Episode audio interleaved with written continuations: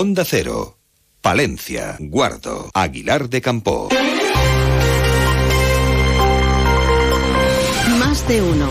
Onda Cero Palencia. Ana Herrero. Muy buenos días. En primer lugar, damos las gracias a todo el público que ayer llenó el teatro principal para disfrutar de la grabación del programa Cuerpos Especiales de Europa FM. Recordamos que en estos momentos el programa está siendo emitido en nuestra emisora musical y que la grabación de este programa en nuestra capital ha sido posible gracias al patrocinio del Ayuntamiento de Palencia y la colaboración de Uva Palencia y Pinvisa.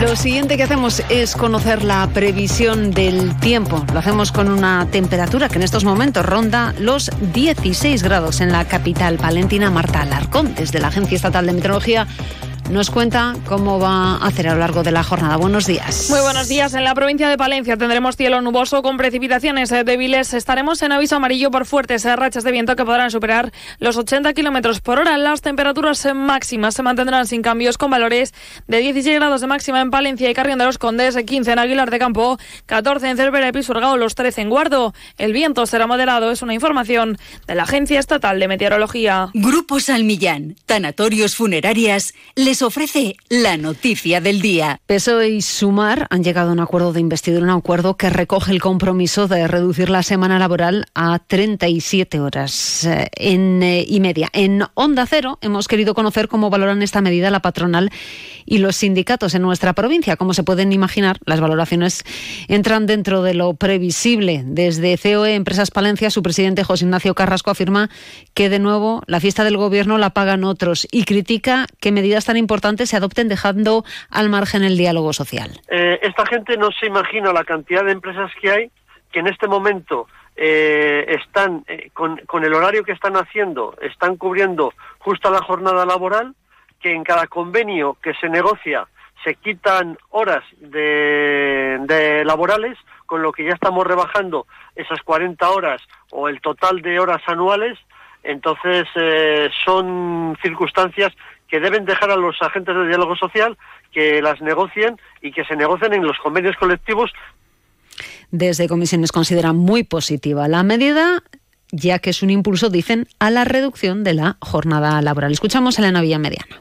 Eh, desde Comisiones Obreras entendemos que es importante que se avance en la conquista del tiempo de trabajo para, para, para avanzar hacia una reducción de la jornada laboral, como así se plasma en el acuerdo entre Partido Socialista y Sumar. Y el secretario provincial de UGT, Gorka López, que valora este acuerdo de forma positiva, ya que dice es una vieja reivindicación del sindicato. La Unión General de Trabajadores lleva años ya exigiéndolo. Eh, vamos a seguir exigiéndolo hasta alcanzar las 32 horas puesto que esto para nosotros pues no solo permitirá la creación de empleo, sino que, que tendrá beneficios para la salud, mejora la conciliación, enriquecerá la vida social y Grupo San Millán sigue creciendo en la capital y también en la provincia. En la calle Extremadura 12, nuevos velatorios crematorio con amplias y confortables salas. También en venta de baños y Villamuriel. Grupo San Millán. Siempre a su servicio las 24 horas del día en el teléfono 979 166 200. ¡Mirad! Ya me ha llegado el kit de vasectomía y ligadura de trompos para mi chico y para mí. ¿Lo harías? Con tu salud bucodental tampoco te la juegues. Someterse a tratamientos y supervisión de un dentista colegiado tiene muchos riesgos, como perder dientes, dolores crónicos y problemas al hablar. No hay fórmulas mágicas. La salud oral es cosa de profesionales. Colegio de Odontólogos y Estomatólogos de la Octava Región. Les contamos también que dado el gran número de personas que cada día hacen el desplazamiento entre Villalobón y Palencia es necesario que ambas localidades estén lo mejor conectadas. El director general de Carreteras e Infraestructuras, Jesús Puerta, ha visitado junto al alcalde de Villalobón, Gonzalo Mota, y el concejal de Medio Ambiente del Ayuntamiento de Palencia, Antonio Casas, las obras del carril bici que unirá la capital con la localidad. La actuación tiene un coste de 770.000 euros, una longitud de 1,7 kilómetros y el plazo de ejecución es de seis meses. Las obras deberían estar acabadas en el mes de febrero. Escuchamos a Jesús Puerta. El inicio de las obras del carril bici que va a unir la, capital, Palencia, con Villalobón, es una vía que tiene mucha, mucho tráfico y entendemos que con este carril bici contribuiremos a la, seguridad vial y a proteger a, los, a los viandantes, tanto ciclistas como, como caminantes, que son los vulnerables en, en el mundo del tráfico.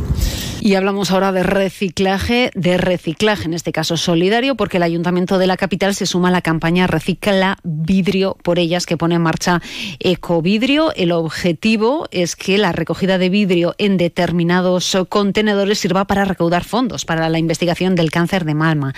Rosario García es la concejal de Servicios Sociales. La idea es que todas las personas que pasen por eh, delante de estos contenedores eh, eh, se percaten de que se trata de una iniciativa para apoyar la investigación y la prevención del cáncer de mama. Cuatro contenedores de color rosa que se han colocado en varios puntos de la capital palentina. Si quieres saber lo que es bueno, prueba los productos distinguidos con el sello de calidad Alimentos de Palencia.